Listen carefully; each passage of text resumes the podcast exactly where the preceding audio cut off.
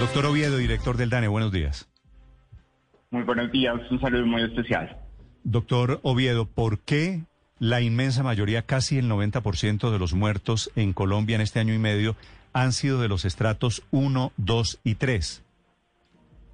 Bueno, ahí eh, particularmente debemos recordar que aproximadamente el 90.9% de las personas efectivamente censadas en el Censo de Población y Vivienda 2018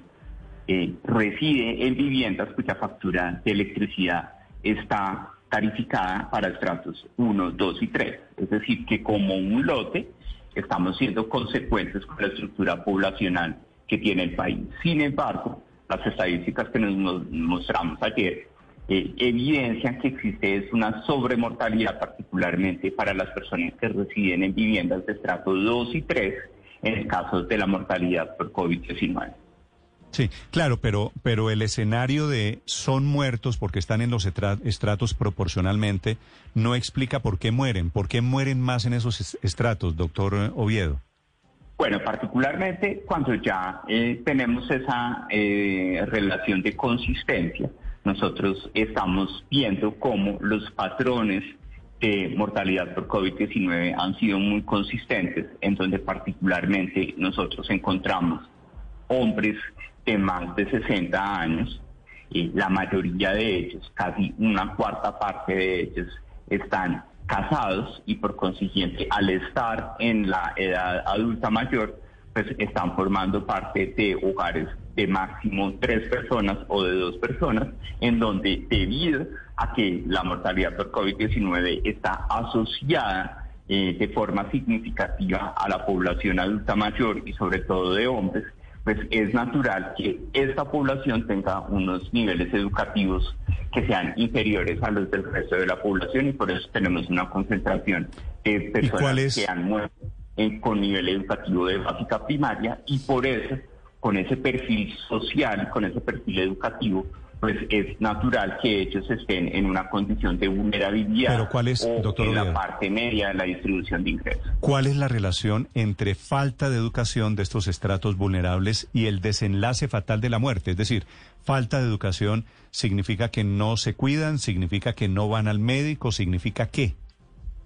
No, no necesariamente es una relación de causalidad, es una contextualización de la muerte. Es decir, si sabemos que la mortalidad por COVID está concentrada en un 80% en la población de más de 60 años, pues es natural que esa población de eh, más de 60 años no haya podido beneficiarse de todos los procesos de masificación de educación técnica, tecnológica y superior que se dieron en la década de los 80 y los 90. Entonces, es natural que en la medida en que nosotros veamos que esa población adulta mayor que en un 80% está explicando toda la mortalidad por COVID, pues su nivel educativo no esté al igual que el de la media de la población joven que tenemos en este momento y por consiguiente sus oportunidades de generar ingresos pues no los llevan a estar concentrados particularmente en los estratos 4, 5 y 6 en términos de la vivienda en donde residían. Eh, doctor Oviedo, otra de las conclusiones importantes de la información que ustedes publicaron es que eh, hay una cantidad de muertes posibles de COVID 16.464 que serían adicionales a las 70.848 que llevamos. Si uno divide esas 19, 16.000 por, eh, por el número de días que llevamos de pandemia, eso significaría que cada día tendríamos al menos 40 personas muertas más de las que estamos contabilizando. Y me imagino pues que esto en algunos días se puede acumular y podríamos estar hablando que eh, podemos haber tenido días de 500 o 600 personas fallecidas sin darnos cuenta. ¿Por qué sucede esto? ¿Por qué, ¿Por qué hay tantas sospechosas que no se confirman en el momento como muertes por COVID y solamente hasta ahora se plantean? Ahí eh, es una eh, eh, pregunta muy pertinente en el sentido en que lo primero que no podemos olvidar es que el país se encuentra en una situación de pandemia y por consiguiente tiene activados todos sus sistemas de vigilancia epidemiológica y por eso las decisiones asociadas en el, con la gestión de la pandemia en el muy corto plazo deben utilizar la información que esté más a la mano de los tomadores de decisiones, que en este caso es el sistema de vigilancia epidemiológica que tiene el Instituto Nacional de Salud, en donde se registran diariamente las muertes que han sido confirmadas con una prueba positiva. Sin embargo, existen situaciones en las cuales la muerte sucede antes de que salga el resultado de la prueba o sucede en situaciones, por ejemplo, dentro de la residencia de las personas, en donde a la hora de certificar la defunción a través de un certificado de defunción por un médico tratante o una institución prestadora de salud, pues se establece que seguramente en esa casa había personas infectadas por COVID. Eh, los, eh, el diagnóstico clínico alrededor de la muerte genera una sospecha muy fuerte de que esa muerte se generó por COVID. Por eso la Organización Mundial de la Salud ha pedido que se registren esas situaciones que no están confirmadas, donde el virus no está confirmada por una prueba PCR, que se cataloguen como muertes sospechosas por COVID-19 para que posteriormente el Ministerio de Salud y Protección Social, a través de un proceso de reclasificación, de investigación de campo, de consultar con los familiares para entender todo el diagnóstico epidemiológico, se pueda tomar la decisión de que esa muerte se confirma o se lleva a su causa efectiva de muerte, por ejemplo, un infarto de miocardio o un paro respiratorio que no necesariamente pudo estar causado por la enfermedad COVID-19.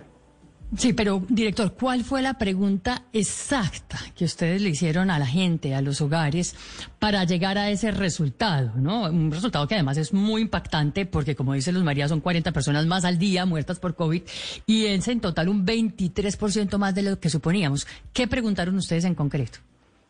Bueno, ahí particularmente eh, también debemos precisar que este boletín que nosotros publicamos el día de ayer no es el resultado de encuestas, sino del aprovechamiento estadístico de un registro administrativo que se llama el RUAF de nacimientos y defunciones, que es una pieza clave dentro del sistema de registro civil y estadísticas vitales del país.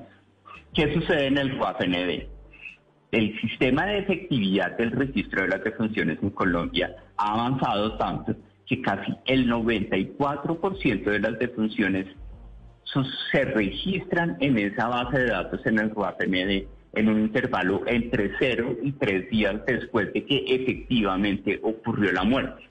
Y lo que se registra es un certificado de defunción en donde hay una caracterización demográfica, social, epidemiológica y clínica de todos los hechos que son característicos de la persona que falleció y de las circunstancias en las cuales falleció.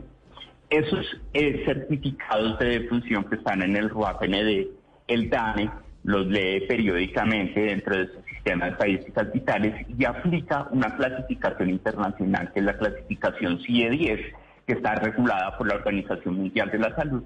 que fue la misma que llevó a las oficinas estadísticas a registrar no solo las muertes confirmadas con la prueba PCR, sino a través de un criterio epidemiológico en donde hay una situación de sospecha y se genera la categoría de muerte sospechosa por COVID-19.